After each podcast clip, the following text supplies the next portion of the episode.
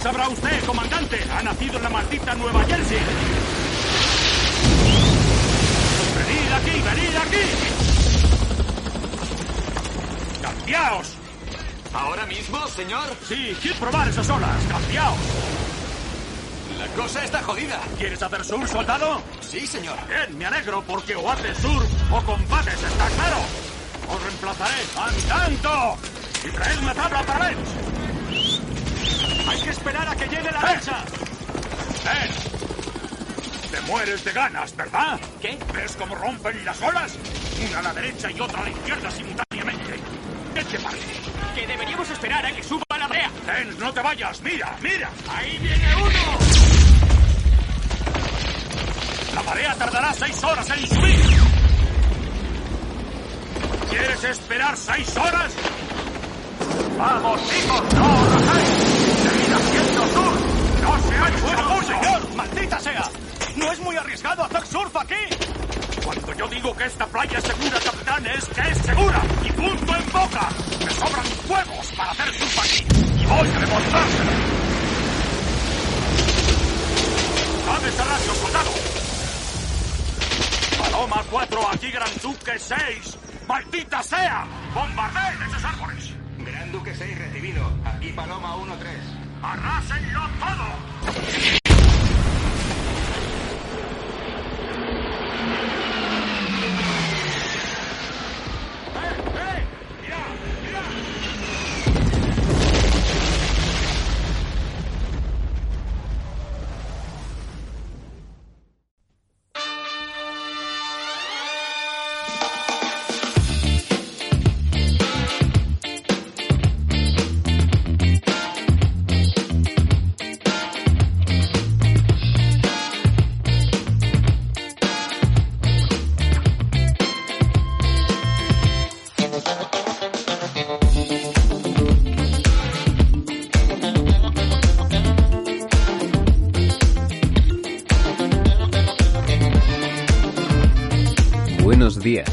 Buenas tardes y buenas noches. Bienvenidos a Leche con Galletas.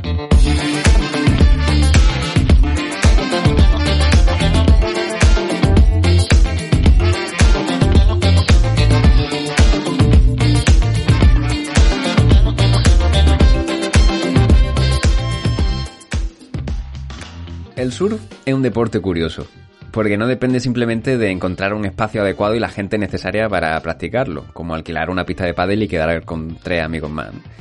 Depende de la naturaleza, del viento y de la ola. Podría compararse quizá a otros deportes acuáticos en los que también se usa la fuerza del viento para impulsar una vela, aunque no son exactamente lo mismo. ¿Qué hace especial al surf? Bueno, pues esa es una pregunta yo creo que bastante compleja para empezar y bastante personal, pero la voy a intentar responder desde el punto de vista más objetivo, ¿vale? Que puedo. Entonces, yo creo que el surfing eh, hay que analizarlo, abordarlo desde dos perspectivas. Quizá una social y otra más personal, ¿vale? Eh, como deporte, el surf con carácter social, pues podemos simplemente remontarnos y analizar cómo, cómo estaba arraigado eh, históricamente el surfing en Hawái, ¿vale? Que no era, no era un mero deporte, al final era parte de la cultura e incluso de la religión de Hawái. Sí, sí. Es decir, a nivel social, eh, o sea, la gente que surfeaba, bueno, era algo que estaba exclusivamente eh, enfocado en la realeza en principio. Entonces, tú, en función de tus capacidades del surfing, podías obtener pues hasta privilegios a nivel social. Y desde el punto de vista religioso, eh, había rituales de todo tipo, o sea, hasta para la elección de la tabla, llegaban los kauna, que eran los sacerdotes de, aquella época, y ponían un pescado en las raíces del árbol, luego lo cortaban con un hacha, eh, bendecían la tabla, o sea, era todo un espectáculo, ¿no? Y tenían templos en la playa para pedir por las olas, o sea, estamos hablando de un, un deporte que, que, pues tiene su, una fuerza a nivel cultural muy fuerte. Y, y, luego a nivel personal, pues hay una frase que es la de Only a surfer knows the feeling, que es como, es hasta que no lo practicas, yo creo que no vas a saber lo que, lo que es, ¿no? Pero, pero sí que es cierto que, que el surf pues te da mm, una visión ambiental muy, muy importante de respeto, de gratitud, de armonía con la naturaleza.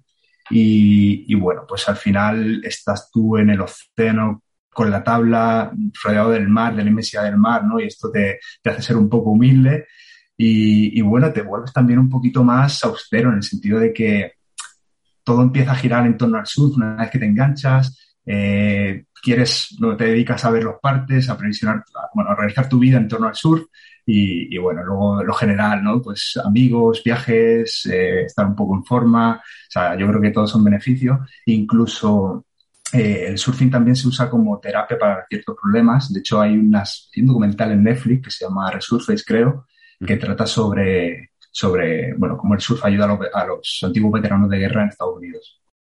Pues eh, yo la verdad que no lo había probado nunca hasta el verano pasado que, que hice mi primera clase. Eh, la verdad que, que, fue, me pareció súper divertido. Me conseguí poner de pie, que para mí bueno, fue un logro. Y desde que lo probé, la verdad que tengo ganas de, de volver a probarlo. La verdad que, claro, yo comparado contigo, tú ya eres un, un experto. No sé cuántos años llevarás practicándolo. Eh, ¿10, 20? Llevo, sí, llevo como 10. Así en serio más 10, pero bueno, de experto nada, ¿eh? me considero muy nivel, nivel amateur, aunque surfeo mucho, pero nada. Bueno, bueno. ¿Y hay, hay ciencia detrás del surf? Pues, a ver, el, conce el, concepto de ciencia del surf existe, ¿vale? Y de hecho se denomina también surfología. Eh, lo único que es como una. Re recoger multitud de disciplinas, ¿vale? Que, que, se aplican al estudio específico de las condiciones de surf. Y, y no solo de las condiciones, sino en un, en un, rango más amplio, ¿no? En todo lo que engloba el mundo del surf. Entonces, el concepto existe y, y bueno, pues está muy aceptado. De hecho, creo que hay, hay dos grados que yo sepa de, de ingeniería del surf, por así decirlo, o ciencia, no, bueno, ciencia del surf realmente. Hay uno en, en la Universidad de Plymouth, si no me equivoco, ah, ¿sí? y otro en la Universidad de, sí, de Edith Cowan en Australia y es un, es un, es un grado. De hecho, eh, no, no, solo tocan aspectos de modelado de oceanografía física, de modelado numérico, sino también de cultura del surf, mm, técnica del surf, cómo se organizan eventos, eh, cómo va la tecnología de avances en cuanto a diseño de material. O sea, es muy, muy amplio, creo. No tiene ni idea. Eh, Plymouth está aquí cerquita. Bueno, a no ser que sea un Plymouth de Estados Unidos, que a veces pasa, que hay ciudades en Inglaterra que tienen los mismos nombres que, que en Estados Unidos. Sí, no, creo que es el que tiene cerca. Aquí, no aquí. Vale, vale. Eh, bueno, a lo mejor ya la gente se está preguntando, ¿quién es esta persona? ¿Por qué sabe tanto de surf? Así que ya te tengo que hacer la pregunta, ¿no? ¿Quién eres y qué ha hecho con tu vida? Bueno, pues me llamo Jared, tengo 30 años, eh, nací en Marbella y estudié Ingeniería de Caminos, Canales y Puertos en la, Universidad de Granada. Eh, ahí estuve los cuatro primeros añitos y el quinto pedí una beca de una beca Seneca y me moví a la Universidad de Cantabria, ¿vale? A hacer el último año. Eh, aquí estuve el último año acabando y cuando terminé, pues me quedaba lo que era el trabajo por fin de carrera y pedí una beca de plan propio de movilidad también de la Universidad de Granada para irme fuera. Entonces me, concedieron la India. Eh, me fui a IIT Madras, que, que está en Chennai, que es una universidad con bastante prestigio a nivel de ingeniería. Y ahí estuve haciendo el pues eso, el proyecto de fin de carrera, que era sobre el efecto del agua salada sobre cementos modificados con polímeros. Estuve como siete meses y, y volví, luego volví a España, acabé pues, muy, muy, una experiencia muy, muy chula, la verdad, y, y, cuando volví me vi un poco en plan, ¿qué hago ahora? Y bueno, pues aquí en Cantabria había tenido un, alguna asignatura bastante, bueno, había tenido varias de ámbito marítimo costero y preguntó un profesor si tenía oportunidad de algunas prácticas, entonces enteré hacer prácticas en, en, el Instituto de Hidráulica Ambiental de aquí de Cantabria. Estuve como siete meses eh, ayudando a una chica que estaba haciendo su doctorado, eh, desarrollando un modelo de, de estudio, bueno, de, de, de, predicción de evolución de la línea de costa. Uh -huh. y, y, cuando acabé eso, pues ya tenía bastante más claro que quería dedicarme más en profundidad a este tema. Y hice yo el máster, el máster que, que ofrecen aquí en la Universidad de Cantabria de Ingeniería Costera y Portuaria que es de un añito, un añito y algo. Y, y, bueno, pues lo terminé y me surgió la oportunidad de quedarme a trabajar aquí eh, en Santander, en una consultora de ingeniería portuaria y costera. Y desde entonces estoy ahí. Eh, en los, bueno, esto, en los dos últimos años también me animé a hacer otro máster, ¿vale? Si no tenía suficiente, de dinámica computacional de fluidos. Y, y lo tengo, bueno, las asignaturas las tengo aprobadas, tengo pendiente el TCM que bueno, cuando vea momento pues lo, lo retomaré. Bueno, pues vamos allá, ¿no? Back to basics. Eh, vamos a empezar por, el principio. ¿Cómo se forma una ola? Vale, pues antes de hablar de cómo se forma una ola, eh, tenemos que hablar de los parámetros que forman la ola, ¿vale? Así de forma básica. Porque si nos remitimos a la, definición de ola, es una onda de gran amplitud que se forma en la superficie de, de las aguas. Entonces, ya en esa definición tenemos por un lado onda, tenemos amplitud y cómo se forma. Entonces, vamos a ir parte por parte.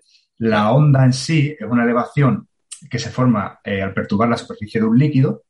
Entonces, eso también está claro. Y la amplitud ya es un parámetro dentro de, lo que sería el oleaje, ¿vale? Entonces, yo creo que todos nos podemos imaginar una, onda, ¿vale? Que tienes las partes superiores, que serían lo que se denominan crestas, y las partes inferiores, que serían lo que se, denominan senos. Entonces, si tomamos la, la medida vertical de lo que sería la cresta al seno, eso sería eh, la altura de ola, ¿vale? Esa sería la altura. Y la amplitud, que es lo que hace referencia a la definición, sería la mitad de esa altura de ola. Y, bueno, pues luego hay dos parámetros importantes que serían el periodo y la longitud de onda, ¿vale? Porque además hablaremos de ello bastante y deberían quedar pues bien definidos. Entonces, imaginemos que estamos flotando en el mar, ¿vale? Con una tabla de surf o como queramos. Entonces, estamos justo en la cresta de una ola. Pues el tiempo que pasa entre que esa ola continúa pasando y nos llega a la siguiente cresta, ese sería el periodo, ¿vale? Y la distancia horizontal entre esas dos crestas consecutivas sería la longitud de onda. Y, bueno, pues esos serían los parámetros que no, bueno, los que vamos a hablar más y que serán más útiles, ¿vale? Pero hay que conocerlos para poder ahora pasar a cómo se genera. Eh, bueno, y también está la frecuencia, que es la, la inversa del periodo básicamente, y lo que nos dice es cuántas olas llegan por segundo, ¿vale? O pasan por segundo, pues, pues directamente sería eso. Eh, entonces, pasando ya a la generación del oleaje. Eh, ¿Cómo se forma el, oleaje? Pues bueno, tenemos que tirar un poquito hacia atrás y lo primero sería que los rayos del sol, ¿vale? Calientan la, la, atmósfera de forma desigual y esto, junto con la rotación de la propia Tierra, lo que crea es un flujo de aire, que es lo que todos conocemos como, viento. Y claro, ese viento, al soplar sobre la superficie de, los océanos o de los mares, pues se empieza a generar oleaje, ¿vale? Eh, el viento mínimo para que se empiece a producir ese oleaje es de en torno a 6 metros por segundo. Y hay tres características principales que van a afectar a la formación del oleaje, que son la velocidad media de ese viento, la duración o la persistencia de, ese, viento sobre la superficie y el fetch. El fetch, que es un concepto que es una distancia realmente, ¿vale? Sobre la cual está soplando ese viento. Es una distancia sobre la superficie de, bueno, superficie del líquido. Entonces, para estudiar cómo se generan las olas, pues bueno, empezaron las primeras teorías en los años 50, ¿vale? Eran teorías lineales. Eh, las primeras planteaban cómo se formaban olas a partir de una superficie plana y luego cómo se formaban olas a partir de ya una superficie con ondas, o incluso eh, había otras que estudiaban el comportamiento de, del viento soplando en una capa límite, por así decirlo, sobre la superficie. Entonces eran, eran modelos lineales que, bueno, no llegaban a explicar perfectamente lo que pasaba, ¿no? Y, luego incluso surgieron algunos exponenciales, pero bueno, la clave de todo esto Mm, se responde con la transferencia no lineal, ¿vale? ¿Qué quiere decir esto?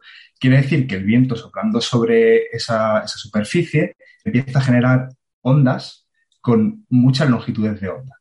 Algunas más chiquititas, algunas medias y algunas más largas. Entonces, aquello es una zona totalmente caótica y empieza a haber una transferencia de energía, por así decirlo, entre las longitudes de ondas medianas, tanto a las cortas como a las más largas.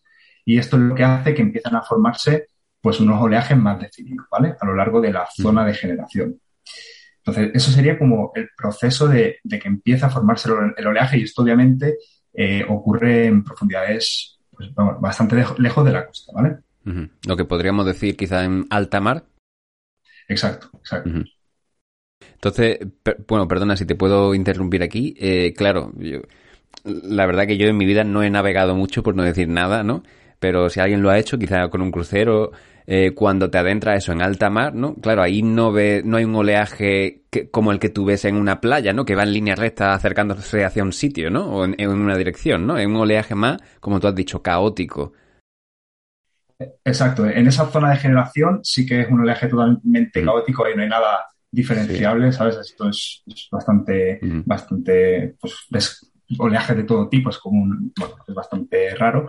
Y, y bueno, luego sí que puedes estar navegando y puedes ver cómo el oleaje se propaga hacia costa. Pero si estás en la propia zona de generación, no, ahí es todo Claro. muy revuelto. Ujú. Y sí- sigue, sigue, perdona que te cortaba antes. Nada, y, y bueno, luego lo siguiente, que es ya eh, mm, hilando con lo que comentaba de, de que te puedes encontrar el oleaje en propagación, eh, ese oleaje que se genera empieza a propagarse, ¿vale? Entonces aquí hay dos factores principales que son la, la dispersión circunferencial, ¿vale? Y la, y la dispersión radial. La circunferencial realmente es que el oleaje, eh, a medida que se aleja de un punto central, por así decirlo, eh, pierde altura de ola. O sea, a medida que aumenta la, la distancia, pierde altura de ola. Y la dispersión radial, eh, que esta es la principal, es el principal fundamento de, bueno, es el principio fundamental de la propagación, eh, lo que nos dice es que las olas de distinto periodo se dispersan cuando se alejan de la zona de generación. Entonces, esto se entiende muy bien pensando en, en una carrera de coches, por ejemplo, ¿vale? Eh, si los coches suponemos que tienen unas velocidades con- constantes, unos más rápido y otros más lento, y empezamos la carrera y les dejamos un tiempo, pues veremos que se van agrupando en función de sus velocidades. Es decir, la- coches más rápidos quedarán los primeros, los coches que van intermedios quedan por la zona central y los más lentos por, la cola. Entonces, es, es igual con las, con las olas, pero considerando en vez de velocidades periodos. Entonces, las olas se van agrupando en función de sus periodos. Las que tienen mayores periodos viajan más rápido, también tienen longitudes de onda más largas y son los que va- irían como en cabeza. Eh, aquí entra un factor principal que es la superposición lineal. ¿Por qué? Porque se forman grupos de onda. Esos periodos, al ir agrupándose, se forman, en se crean grupos. Entonces se generan interferencias constructivas cuando se dan eh, senos con senos y, y crestas con crestas, e interferencias destructivas cuando pasa lo contrario. Y se irían formando eso que se conoce como trenes de onda, ¿vale? Que son eh, ondas que se agrupan porque tienen características similares. ¿Y qué puede ser interesante saber de esto? Pues bueno, que estas bueno, la energía del oleaje, que es como el término poético, ¿no? Porque lo Sí. que se transfiere por, lo que transfiere el oleaje es energía, que es como si coges una cuerda, la, la agitas y ves la onda que se mueve por la, Sí. por la cuerda, pero no, no- es eso, es energía. Eh, depende de la velocidad en la que se mueve ese grupo de ondas, no depende de la velocidad individual de cada onda. Es decir, bueno, de hecho, la velocidad de cada onda dentro del grupo es el doble que la velocidad del grupo. Es decir, las olas dentro del grupo es como una escalera mecánica, van avanzando dentro del grupo y se van deshaciendo, se van remontando, pero van bastante más rápido que la velocidad, del grupo. Pero es la del grupo la que afecta a nivel energético de, de ese, pues, de ese oleaje. Entonces, eso es bastante, bastante curioso e interesante. Y bueno, supongo que todo esto que me estás contando, eh, información que conocerán todos los surferos, ¿no? Cualquiera que se dedique, que quiera coger su tabla, tiene que conocer todos estos parámetros eh, en detalle, amplitud. eh, Yo, yo te digo que, que muchos surfistas, o la mayoría, los que surfan con frecuencia, saben bastante de lo que llamamos ciencia del surf. Lo que Sí, pasa sí. es que quizás muchas veces no saben de los conceptos técnicos que pueden haber detrás, pero saben muchísimo. De hecho, sí, un local de una playa, mm, poca gente sabe cómo funciona eso mejor que, que Mm. ellos. ¿eh? No, sí, sí, está, está claro. Eh, vale, pues bueno, la siguiente pregunta que te quería hacer es ¿por qué en Málaga no hay olas tan grandes como en Hawái? Vale, pues viene perfectamente hilado con lo que comentábamos y, y principalmente, y, para que se entienda bien, podemos hablar de lo- del término que hemos usado antes del fetch, ¿vale? De esa distancia sobre la superficie y podemos comparar, pues por ejemplo, la superficie del Océano Pacífico, que son 165 millones de kilómetros cuadrados, Casi nada. y la superficie de casi nada, y la superficie de del, del mar Mediterráneo, que son 2,5 millones de kilómetros cuadrados, es decir, una mejilla. Un Entonces, claro, efectivamente. A ver, luego también, pues, lo- las borrascas y cómo pues, los vientos que soplan sobre la superficie, pero obviamente, al disponer de superficies y de distancias muchísimo más amplias, se consigue lo que se denominan oleaje total, no, oleajes totalmente desarrollados, ¿vale? Que eso lo que quiere decir es que ha habido unas condiciones de viento que se pueden considerar constantes, que han estado soplando sobre una distancia suficiente y que han dejado que el mar absorba toda la energía que podría absorber. Y esos son los realmente mares de fondo que conocemos que son realmente energéticos. Vale, vale. Em, Bueno, mm, creo que, que no hace falta haber surfeado para observar un poco el funcionamiento de las olas, ¿no? Eh, bueno, algo que cualquiera que se haya acercado a una playa pues puede que, haya visto, ¿no? Cualquiera que como yo disfrute revolcándose, como, como yo digo, un poco con las olas cuando el mar está alto, sabrá que no todas las olas son iguales. A veces aparecen olas más grandes que otras. Durante un intervalo de tiempo determinado parece que el mar de repente se relaja para más tarde volver a crecer y producir olas de mayor tamaño. Lo que yo no sabía era que estos ritmos entiendo que están bastante estudiados, ¿no? Y, ahora eso, la, la, pregunta que te quería hacer para que nos lo explique, ¿qué son los grupos de siete, las tres Marías o la tercera ola? Vale, pues los grupos de siete, las tres Marías y la tercera ola son pues conceptos, yo creo que son más locales, son términos que se usan a nivel local en determinadas zonas, pero no dejan de hacer referencia a la agrupación del oleaje en los trenes de ondas. Eh, normalmente un, un, tren tiene pues unas 13 olas, ¿vale? Unas 13 olas, y las siete primeras son en orden ascendente. Y a partir de la séptima van en orden descendente. Entonces, las siete olas ya tienes la respuesta ahí. O sea, las siete primeras que son las ascendentes, por eso se conocen las siete, las, las siete, vamos, se habla de, de las siete, el grupo de siete. Uh -huh. eh, ¿Qué pasa? Que las tres centrales son las de mayor altura y esas son las que se consideran las tres Marías.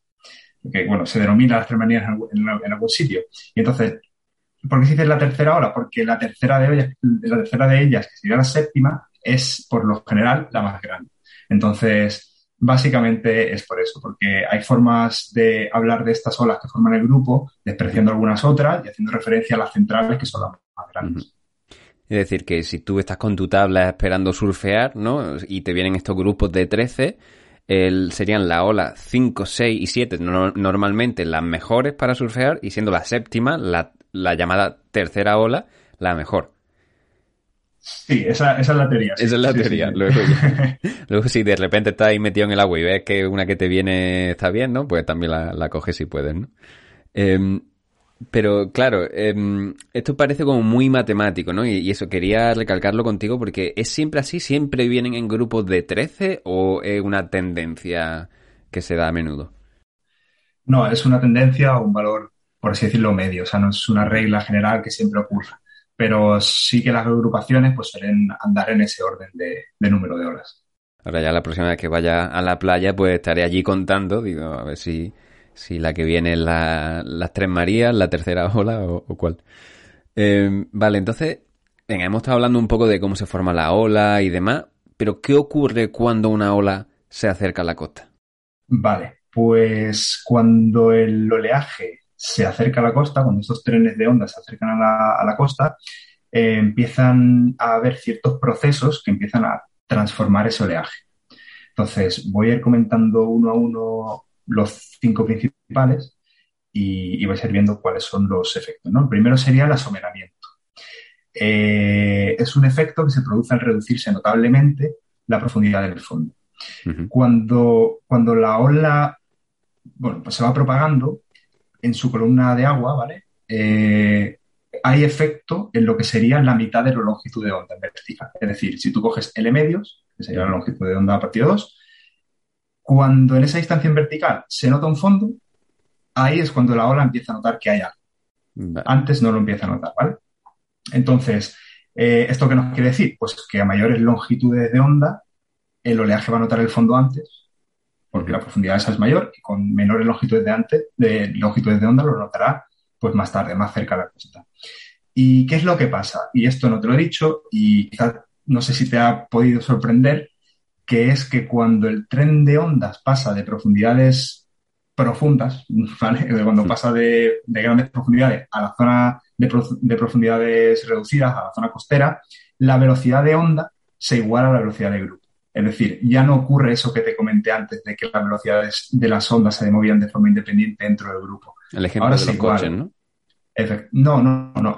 La propia, ah. En los propios grupos te dije que las ondas se iban moviendo dentro del grupo sí, en, sí. y iban como adelantándose unas a otras. Uh -huh. ¿Vale? Pero la, las ondas individuales. Entonces, cuando llegan a costa, esas velocidades del grupo, porque por eso vienen como en paquetes, se. Uh -huh. y, y esto lo que hace es que, claro, dijimos que la energía eh, era igual básicamente a esa velocidad del, del grupo, Del grupo. por, por la propia energía que llevan. Entonces, claro, si estamos reduciendo la velocidad, la energía tiene que aumentar. Y eso lo que supone es que nuestra altura de ola va a aumentar. Entonces, este, cuando la ola empieza a reducir su velocidad porque nota el fondo, pues de alguna manera compensa con un aumento de altura de ola. Y esto es lo que produce el asomeramiento. Básicamente es que cuando la ola empieza a notar el fondo, se produce una reducción de velocidad y un aumento de altura de ola. Ese sería el resumen.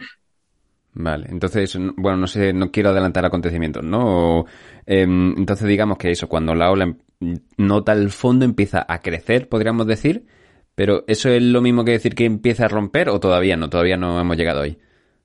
Todavía no hemos llegado. Todavía no, empieza a crecer un poco, ¿no? Em- Empieza a reduce su velocidad y crece. Eso es, exacto, exacto. Todavía no tiene por qué haber llegado a romper. Vale, vale. Pues Vale. sigamos, sigamos. Venga, pues el siguiente es la refracción. Eh, la refracción supone un cambio de la velocidad del frente, el frente de onda, que sería, pues, si viésemos, por ejemplo, en planta toda la onda acercándose a la costa, eh, por el efecto de- del fondo también. Y esto se entiende muy bien si hablamos, por ejemplo, de una fila de soldados. Imagínate una fila de soldados todos pegados y los de un lado empiezan a andar más despacito que los que andan, o sea, más despacito que el resto. Entonces, ¿eso qué haría? Pues que esa fila de soldados empiece como a rotar. A la vez que se, empieza, que se mueve, empieza a rotar. Pues eso mismo pasa al oleaje, porque si una parte del oleaje nota que hay una zona con menos fondo y empieza a reducir su velocidad y la otra no nota el fondo y sigue a su velocidad normal, empieza a girar en esa dirección, empieza a, a mirar hacia la costa, por así decirlo. Y, y eso es lo que se conoce co- como refracción, que es una, una curvación del frente, básicamente.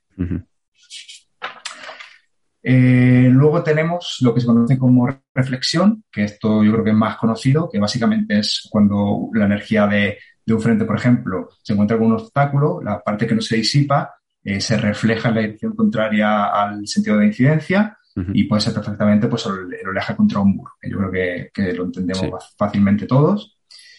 Eh, luego tenemos la difracción, que este es, la, bueno, es un fenómeno que supone la cesión lateral de energía eh, dentro del frente, ¿vale? La cesión lateral porque se encuentra con un obstáculo. Por ejemplo, imagínate que tienes un dique y tú estás viendo que llegan los frentes. Pues detrás de ese dique se genera una zona de sombra porque está protegiendo esa parte. Y en el punto del morro del dique se genera un polo de difracción. Entonces, la altura de ola, eh, pues se produce esa cesión lateral metiéndose en esa zona de sombra, que por eso se genera de hecho, y también cambia su dirección. O sea, el oleaje ahí de- en esa zona cambia un poco su dirección. Pero básicamente es, es eso, ¿vale? Que se genera una pequeña zona de sombra a través de un obstáculo y el oleaje gira y transfiere su energía a lo largo de- de- del frente. Y luego la rotura, que es la que tú me, me preguntabas, me preguntabas antes, que básicamente es cuando llega un momento en que la velocidad de las partículas de la cresta, es decir, de la parte superior de la onda, eh, supera la, la celeridad de la propia onda, pues se vuelve inestable y se produce lo que se, lo que se denomina la, la rotura, ¿vale? Llega un punto en el que peral- peralta demasiado y rompe. Y claro, supongo que también, eh, claro, ¿en qué momento ya llega a romper o... Porque el, agua, ¿no? La masa de agua llega a un punto que, se tiene que acabar, ¿no? Entonces es cuando ya está llegando al, borde de la costa, ahí es cuando la- las partículas de la cresta de la ola se aceleran y, y rompe o... Sí, mm, es que hay varios tipos de rotura, ¿vale? Entonces, vamos a, vamos a pasar a eso y, comentamos. Pero es un poco lo que tú comentas, ¿vale? Cuando llegas a esta eh, inestabilidad, las partículas, pues, llevan más velocidad y se produce la rotura. Pero hay un parámetro que se llama el parámetro de similitud del surf o número de Iribarren, que Iribarren, de hecho, fue un ingeniero marino eh, nacido en Irún en el 1900, que, bueno, pues tiene muy, muy reconocido, tiene mucha formulación y, de hecho, los, eh, hizo lo, lo que se denominan planos de, de oleaje, que son muy didácticos y es con lo que se hacían los proyectos antiguamente, pues también tiene un- este parámetro que lo que nos indica es cómo rompe, qué tipo de rotura se produce en la ola. Eh, y depende de básicamente de tres cosas. De la pendiente que tiene el fondo, que aquí Mm. quizá está la respuesta a tu pregunta, y de la altura y la longitud, la altura de la ola y la longitud de la onda. Entonces, en función del valor que te dé ese parámetro, tú puedes saber si esa ola te está rompiendo en lo que se conoce como decrestamiento, que es que la ola se va desmoronando poquito a poco, en voluta, que es la que, bueno, este, esta de decrestamiento es una rotura apta para el sur, ¿vale? Es la típica que podemos imaginar, que la ola rompe como si fuera una rampa y, mm. se puede surfear. Luego tendríamos la rotura en voluta, que es la que todo surfista busca, en la que, la que todos soñamos, que es la que genera el famoso tubo. El tubo. Eh, es decir, la, parte superior de la ola avanza y sale despedida cayendo delante de la ola y nos genera ese, famoso tubo. Luego existe un tipo de rotura que es la del colapso. Eh, es, un poco rara de explicar, pero bueno, la, la, cresta se mantiene intacta y en la cara delantera se generan como unas protuberancias, es algo un poco raro. Y yo he visto alguna foto por ahí que, se surfea, o sea, que he visto olas de este tipo surfeadas. Y luego otra que es en oscilación, que básicamente la cresta y la cara frontal son intactas, pero es una mera oscilación, ¿vale? Eso no, es surfeable. Y bueno, pues este parámetro lo que nos dice un poco es en función de dónde está eh, ese número que tú tienes, si la rotura en voluta es más agresiva, si es menos agresiva, eh, si está cerca del decrestamiento, si está un poco más alejada. Entonces, yo creo que esto es lo que te orienta en ese sentido y también como al depender de la pendiente del fondo es un poco lo que tú dices, ¿no? En qué momento y en qué condiciones se produce esa rotura. Antes de, dejar eh, la ola, me gustaría eso preguntarte, pues, em, por, los monstruos, ¿no? Y eso no me refiero a los, monstruos que viven bajo la cama o, o, en los armarios, sino a la ola monstruosa. ¿Qué nos puedes contar? Bueno, pues primero si quieres comentamos cómo se miden las olas y ahora pasamos a hablar de esas olas monstruosas. Eh, para medir las olas, básicamente hay dos métodos y otro que es como una especie de, bueno, una pequeña parte de uno. Pero bueno, existe el método científico, que este se, desarrolló en los años 60, eh, se, llama, se, llama, también método vasco, porque fue el oceanógrafo que lo, que lo, que lo definió, y es el método más utilizado, ¿vale? Esto lo que hace es medir la distancia entre la cresta y el nivel medio del mar si tú fueses un observador en la orilla. Es decir, tú estás en la playa, ves la ola llegar, ves que empieza a romper y dices, vale, desde la cresta hasta el nivel medio, esa es mi altura de ola. Yo creo que es bastante intuitiva, vamos. Entonces, esta es la principal. Y luego hay otra que es el, bueno, el método hawaiano, que es un poco más particular y, bueno, obviamente se usa en Hawái, en California también, en Canarias creo que también se usa. Y juraría que aquí en, Cantabria también, porque cuando yo llegué la primera vez y me dijeron un metro pasado, eh, yo flipé en colores con el metro pasado. O sea que, creo que también van por aquí los tiros. Y, es la medición por detrás de la ola. Entonces es muy práctica para el surfista. O sea, es cómo ves tú la ola desde el nivel medio pero por detrás, de la cresta al nivel medio, que obviamente es bastante inferior a lo que se ve por delante. Claro.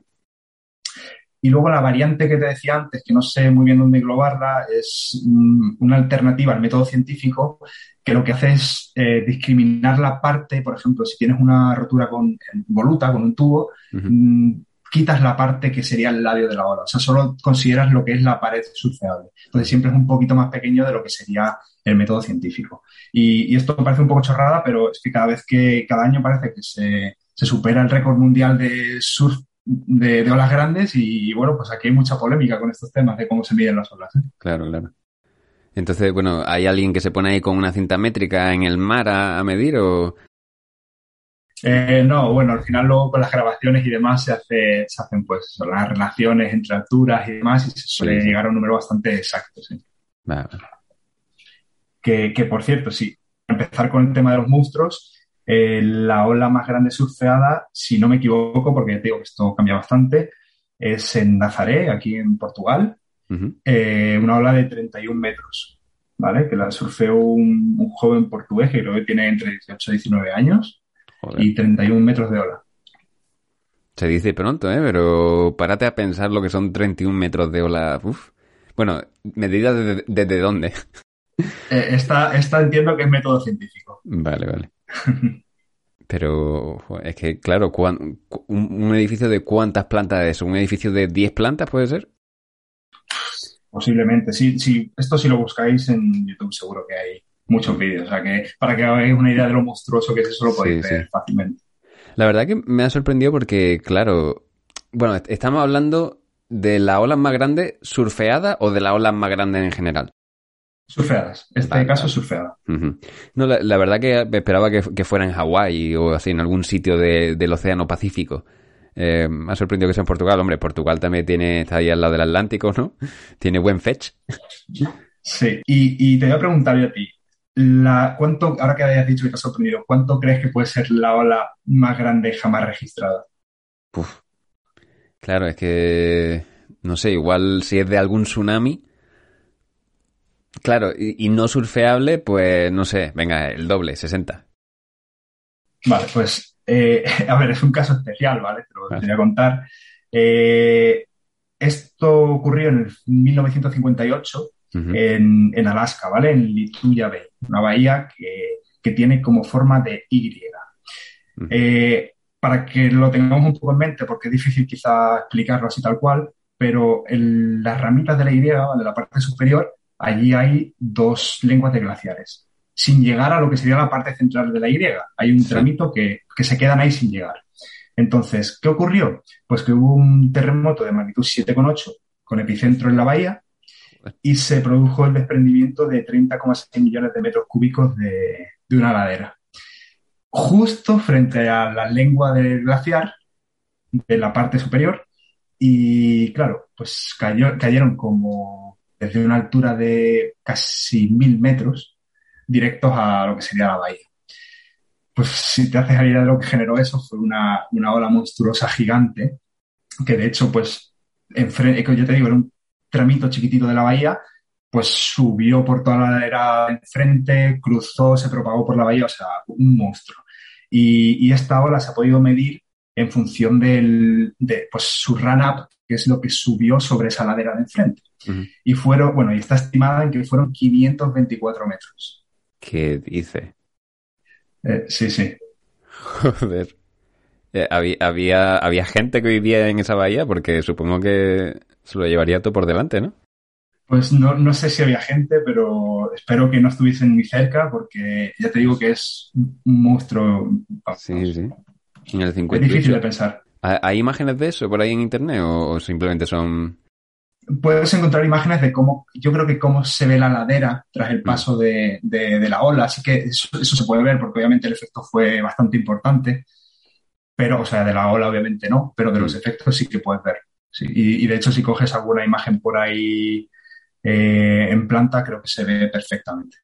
Entonces, claro, en este caso la ola no se formó por el viento, ¿no? Que antes hemos estado comentando que, forman la ola, sino simplemente igual que cuando tú tiras una piedra a un lago y se forman ondas en la superficie, ¿no?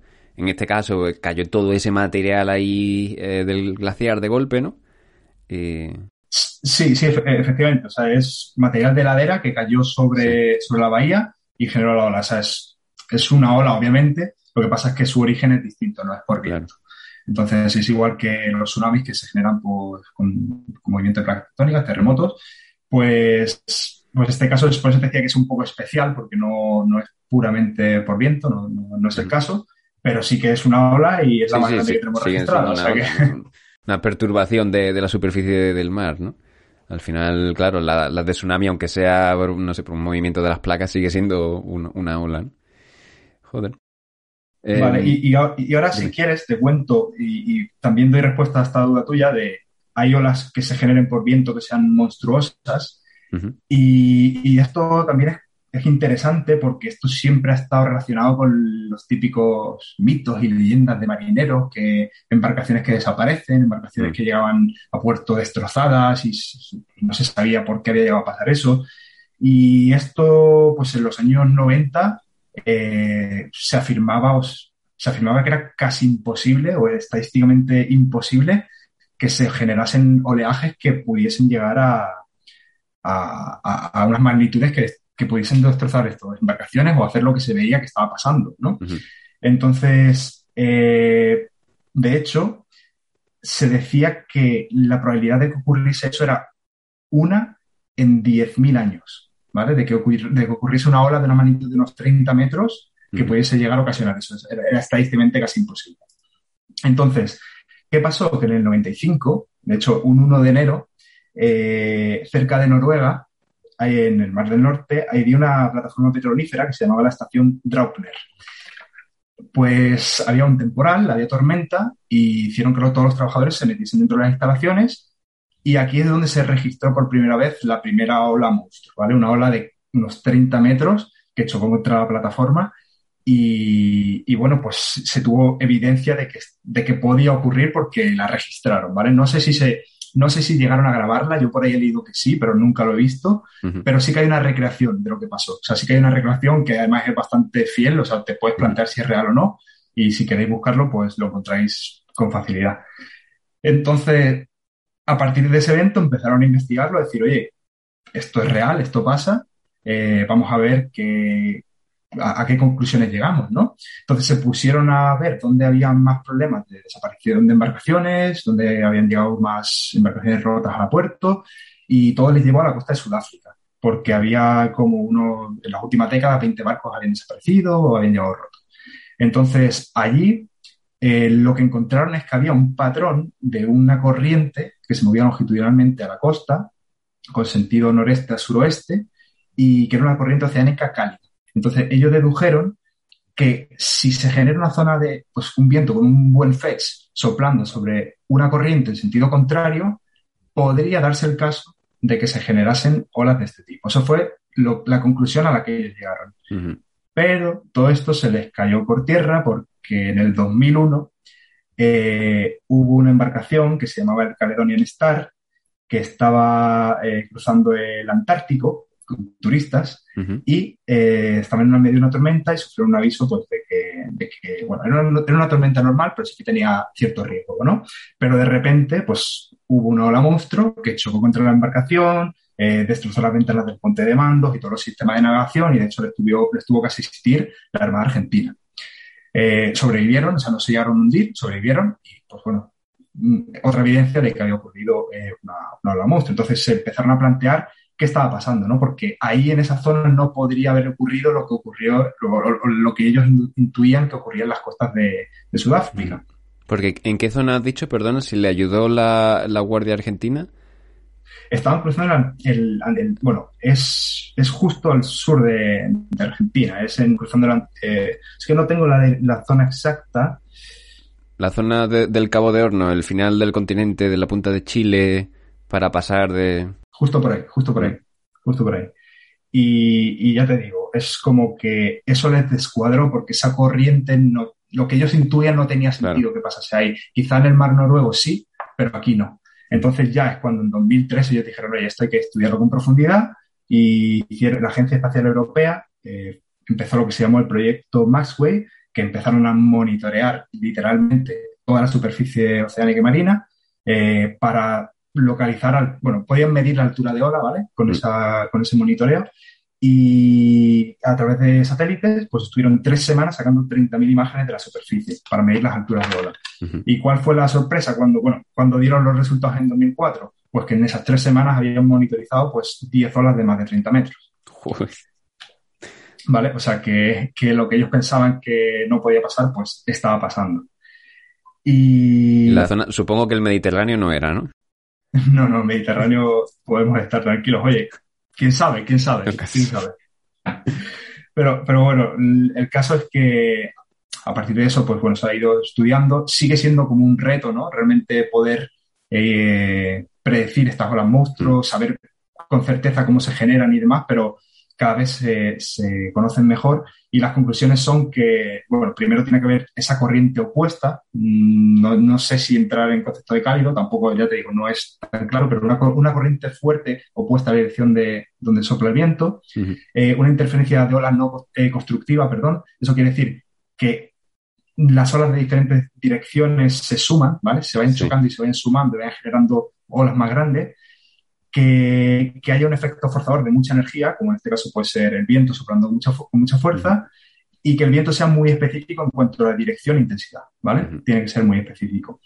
Entonces, mm, respecto a esto, ¿qué te podría decir? Que las olas monstruos son poco estables, o sea, son olas que se generan, mm, se mueven un poco, o sea, se viven poco y desaparecen.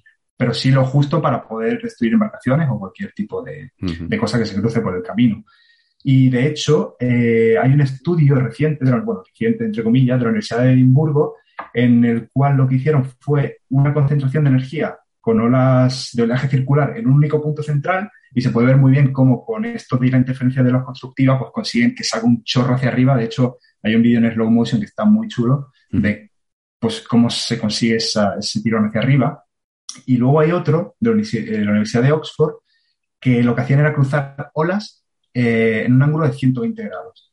Y este sí que es interesante porque consiguieron una ola monstruo, entre comillas, en laboratorio que se parece mucho a la gran ola esta del cuadro de la gran ola. ¿Sabes cuál es? Sí, la, la el cuadro japonés. Efectivamente, y se parece muchísimo y es curioso verlo porque está la foto del cuadro y la foto de la ola que se generó en el laboratorio y es súper, ¿sabes? Se parecen mucho, se parecen mucho. Sí, sí, sí. Claro, eh, estaba pensando por un lado si una embarcación de, bueno, a ver, eh, de cualquier tipo, ¿no? Pero una embarcación normalita se encuentra una ola de esta, no sé, me imagino que, igual sería capaz de darle la vuelta al barco, ¿no? Eh, sí, a ver, tú piensas que una ola de dos metros o así puede ejercer una fuerza de 1,5 toneladas por metro cuadrado. Y si hablamos de 30 metros, estamos en 100 toneladas por metro cuadrado. Y los barcos se diseñan para, bueno, por lo menos, sí, para unas 15, 20 toneladas por metro cuadrado. Es decir, estás totalmente... Es que realmente es un muro. Se encuentra con un muro y se mete en el muro. Es decir, no, no hay mucho que hacer. Vamos a hablar un poco de, del viento ¿no? y de las corrientes de, aire. Justamente eh, el otro día, eh, la youtuber Ter, que no sé si tú la conocerás, o supongo que quizás algunos que están escuchando esto la, la conozcan, pues subió un vídeo en el que, bueno, empezaba hablando de la ventilación de las viviendas, em, pero acababa explicando cómo se forma el viento, ¿no? Debido al movimiento de masas de aire a distintas temperaturas.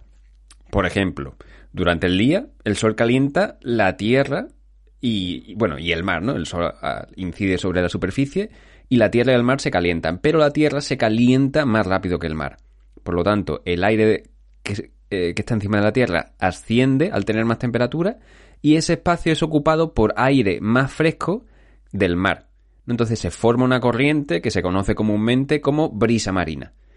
Em, y durante la noche entiendo que el efecto es el contrario. Entonces, tú ahora que sabes más del tema, nos puedes decir si esto es exactamente así o cómo se forma. Y también cuéntanos un poco más pues, sobre esto y los vientos onshore y offshore. Vale, sí. Eh, a ver, el viento es fundamental en cuanto, por ejemplo, bueno, en cuanto a lo que en la práctica del sur se refiere.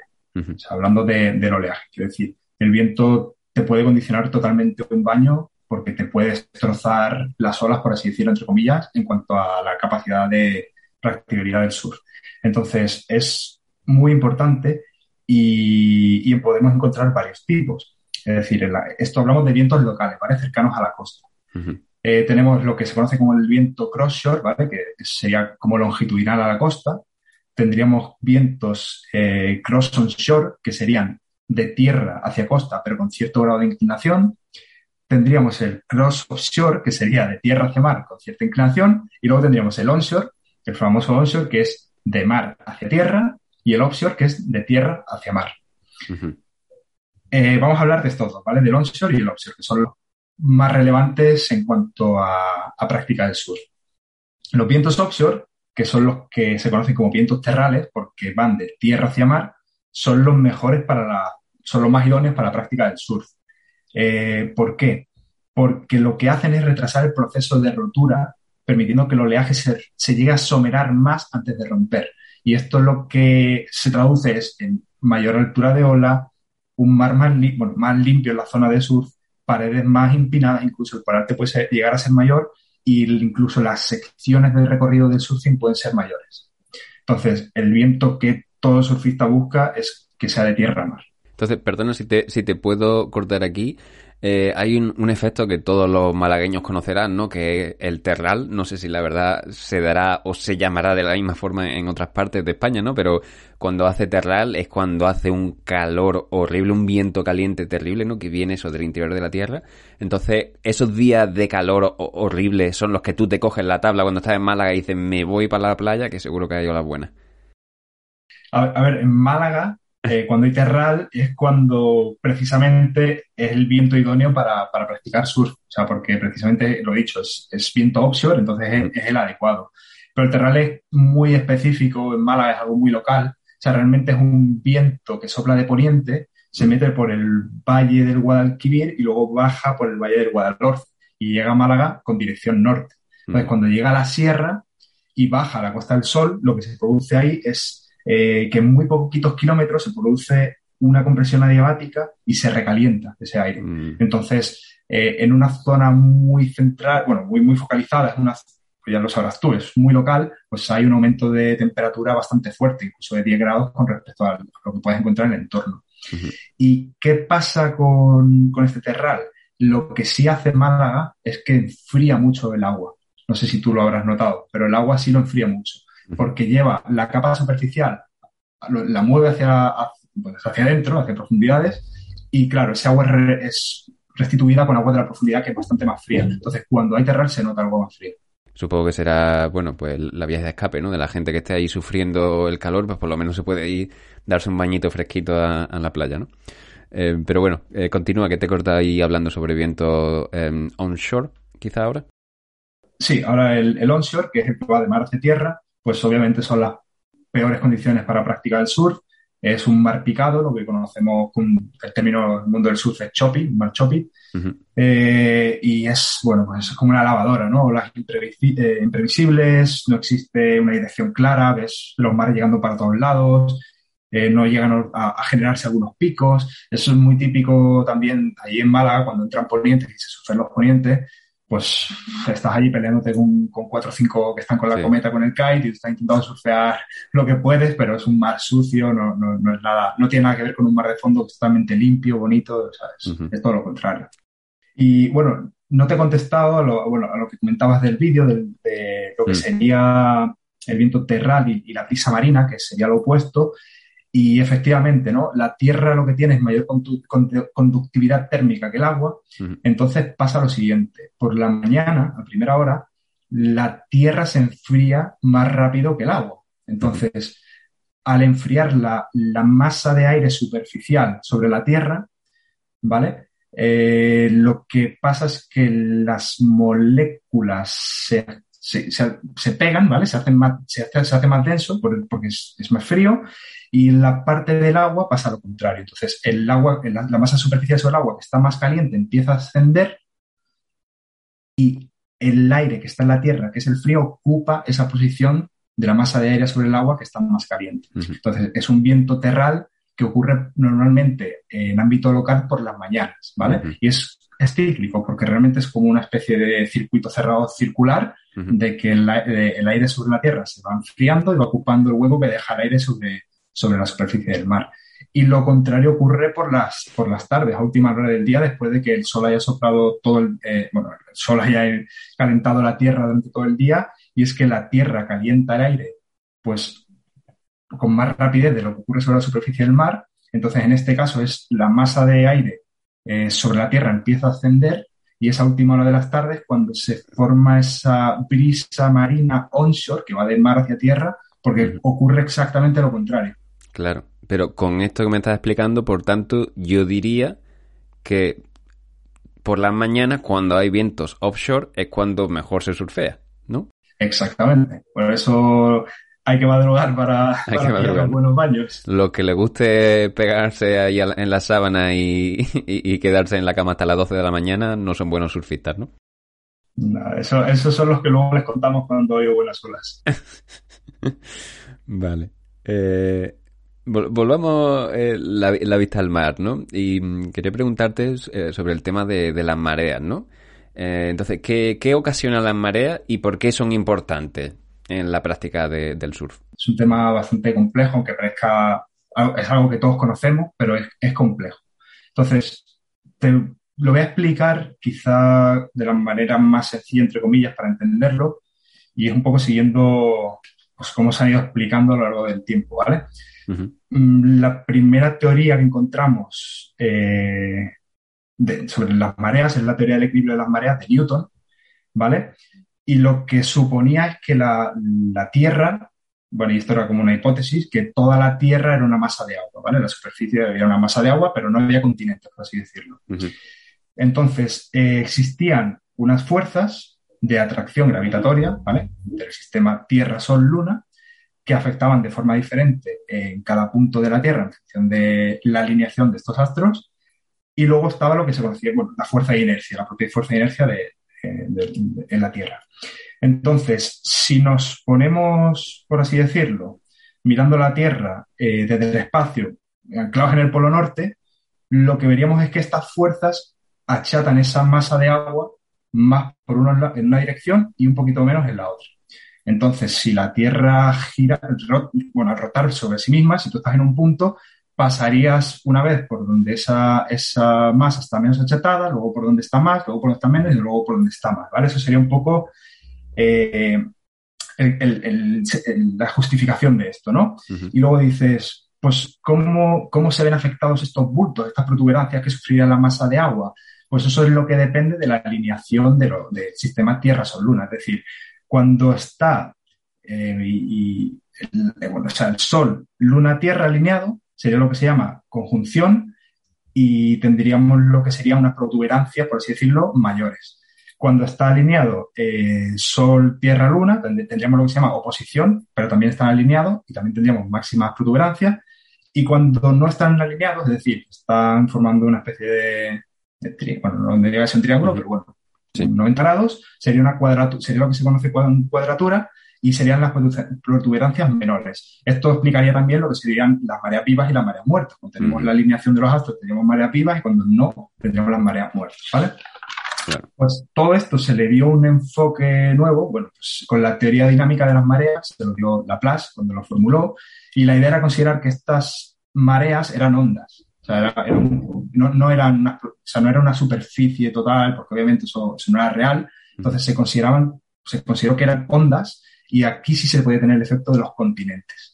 Entonces, ¿qué pasa? Que estas ondas eh, tienen una longitud de onda bestial. O sea, te hablo de 10.000 kilómetros. Entonces, claro, al propagarse estas ondas, siempre están notando el fondo, por lo que hemos dicho antes, que estas son las ondas notaban hasta L medio, longitud de onda partido 2. Entonces, estas ondas siempre se iban a ver eh, afectadas. ¿Y qué pasa cuando se verían afectadas? Pues que se producirían aumentos de altura de ola por lo mismo que pasa cuando la onda llega a costa, que empieza a frenarse y empieza a aumentar la altura de ola, algo similar, ¿vale? Entonces, esto se entiende con un ejemplo fácil, entre comillas, eh, porque hay un fenómeno, un, fenómeno que entra aquí en juego, y es la resonancia, ¿vale?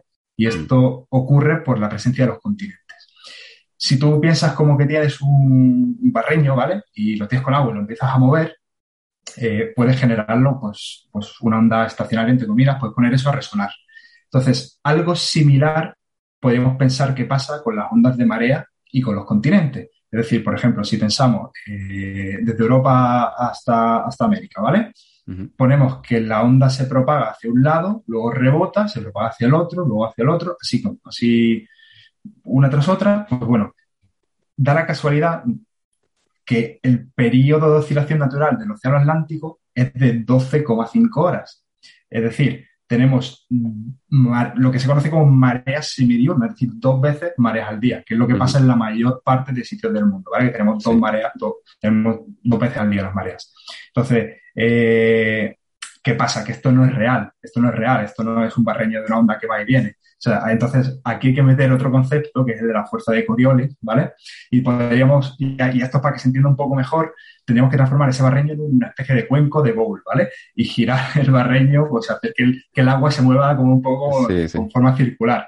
Y esto nos generaría unos puntos que se llaman anfidrómicos, donde la marea es cero, porque si tú piensas que eso se está moviendo, hay puntos donde la marea pues no ni ascendería ni descendería, es literalmente cero.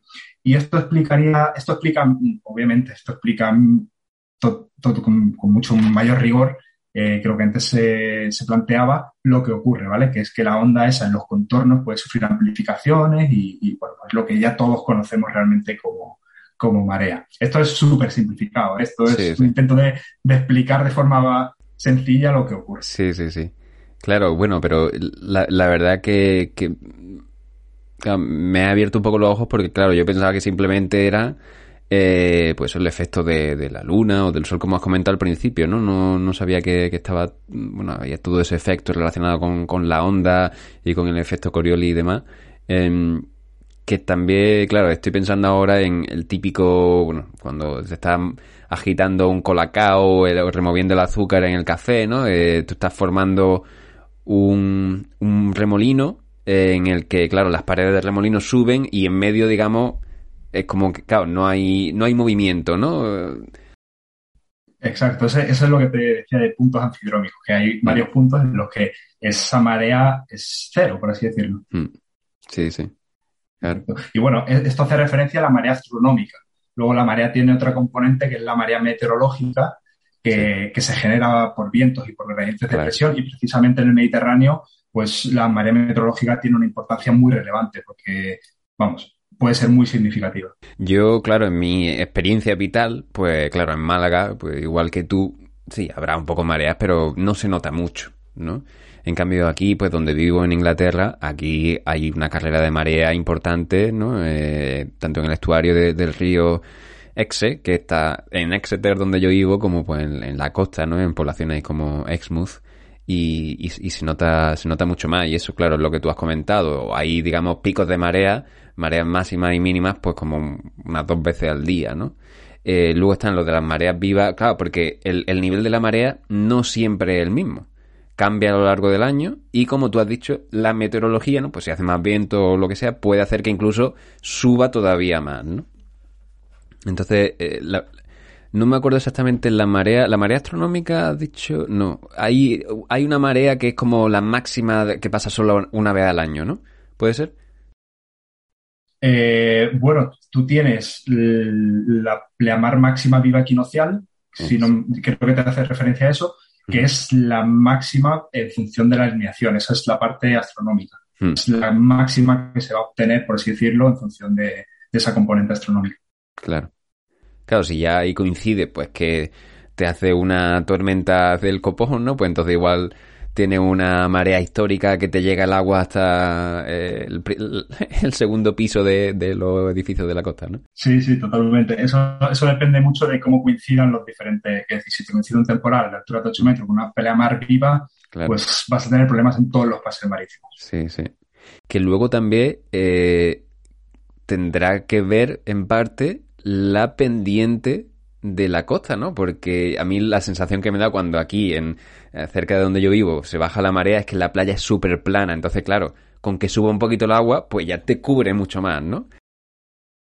Claro, eso, eso es, si te parece, también lo comentaremos luego, pero obviamente las cotas, las cotas bajas eh, se ven mucho más afectadas ante un incremento del nivel medio del mar. Es decir, con que suba un poquitín, la inundación que se, se genera es muchísimo mayor que si mm. tuviese una pendiente más abrupta.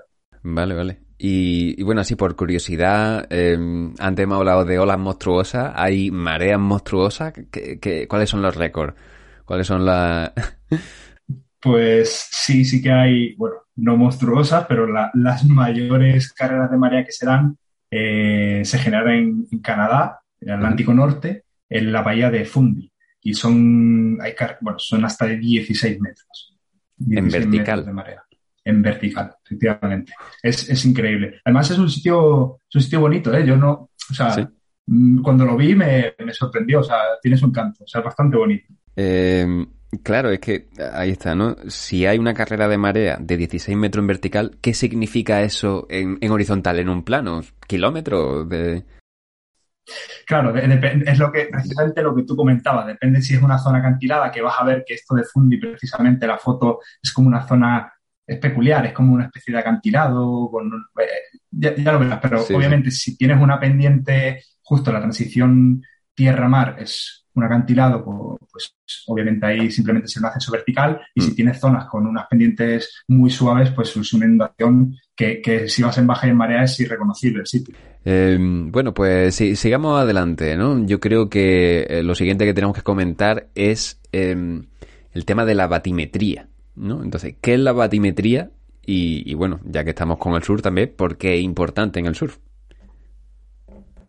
Sí, la batimetría no es más que el levantamiento topográfico del fondo marino, ¿vale? Del fondo del mar. Es, es la disposición de los fondos, cómo se, cómo se distribuyen a lo largo de la, zona costera.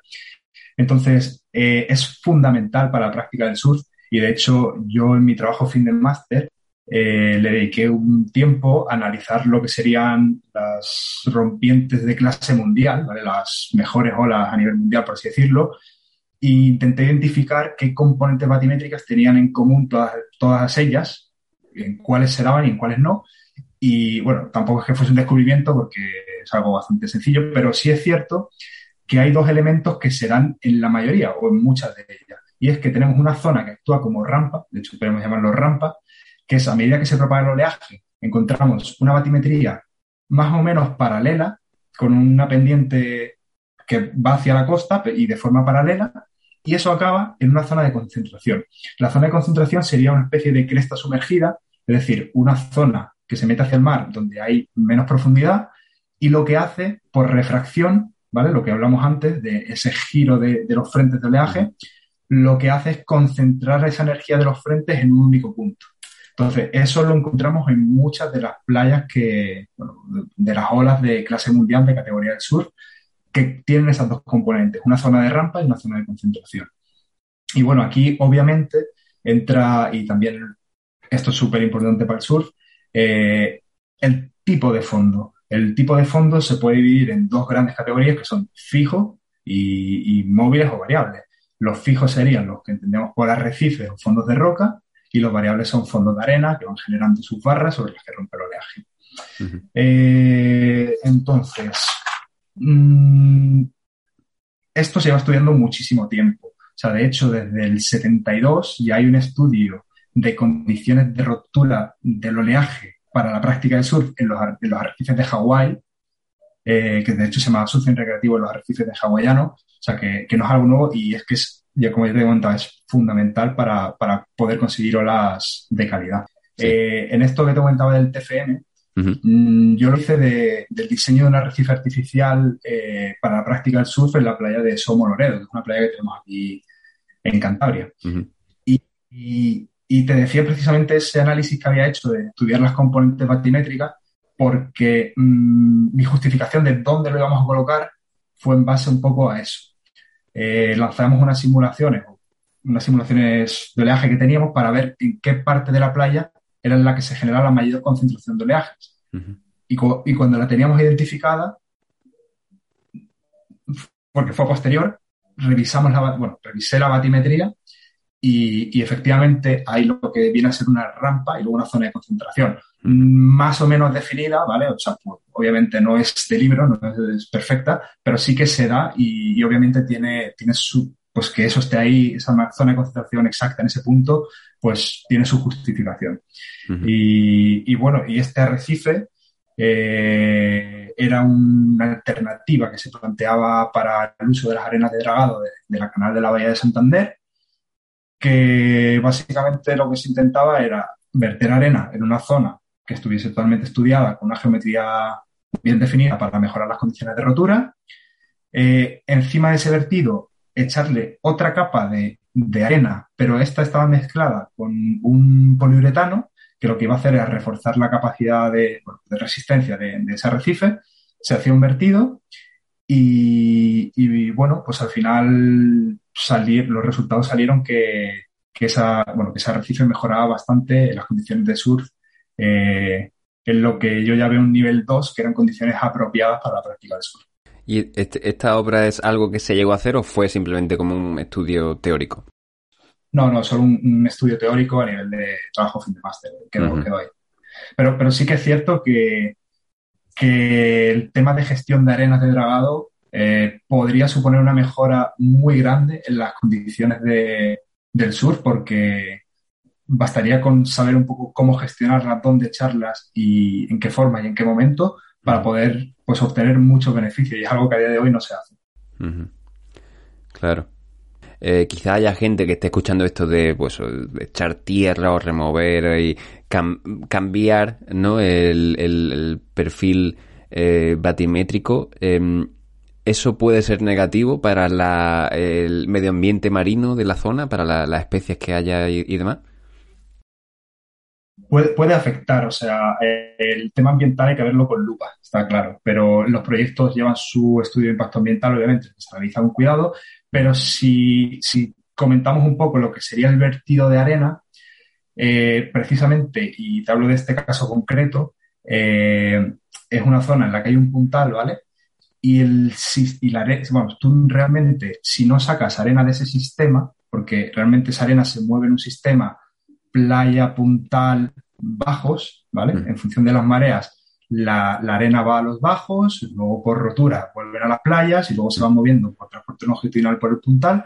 Entonces, si tú realmente no sacas arena de ese ciclo, temas de erosión y problemas en las playas no deberías tener. Otra cosa es el impacto que tu arrecife como estructura como tal pueda generar en la playa eh, y sobre todo te digo colindante, porque justo enfrente va a suponer una protección costera, pero en, los, en, el entorno sí podría afectar. Y desde el punto de vista ambiental, eh, el tema de vertido, pues no dejarías de ser, o sea, es un vertido bastante pequeño y no dejaría de ser nada diferente a lo que pasa cuando hay un temporal, o sea, no, no, habría mucho más problema.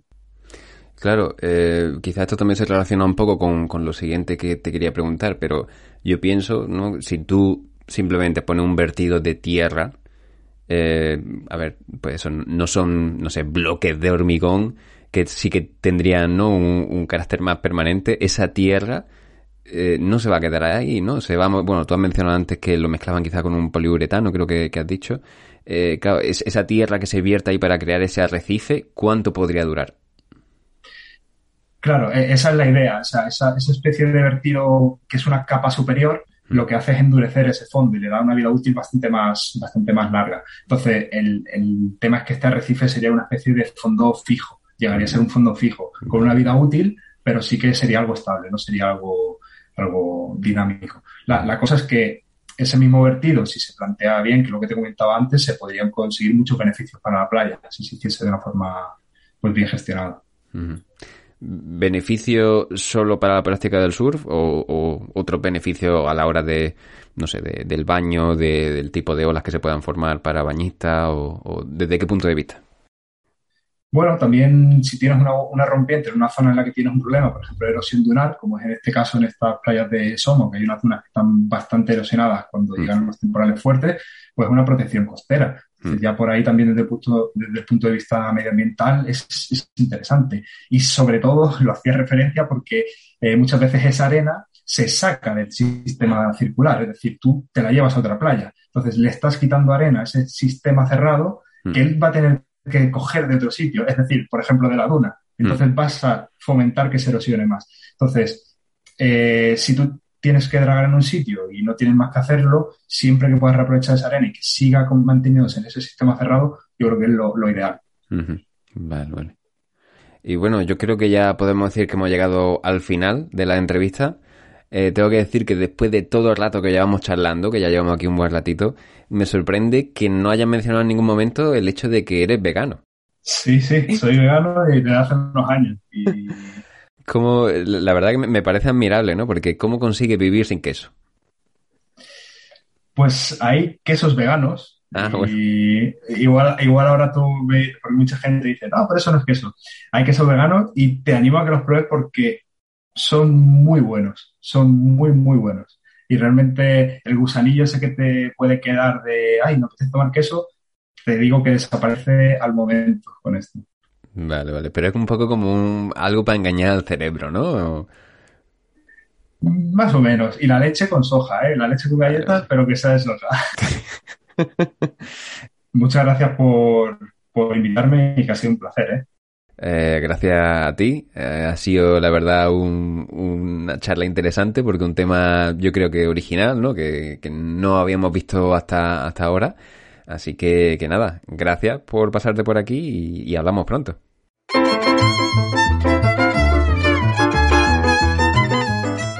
Y hasta aquí el programa de hoy. Recuerda que puedes escucharnos en Evox, Spotify, Google Podcast y Apple Podcast. Y aunque uses otras plataformas, te animo a que te pases por Evox si quieres dejar algún comentario. También puedes dejar comentarios en las distintas publicaciones de Instagram.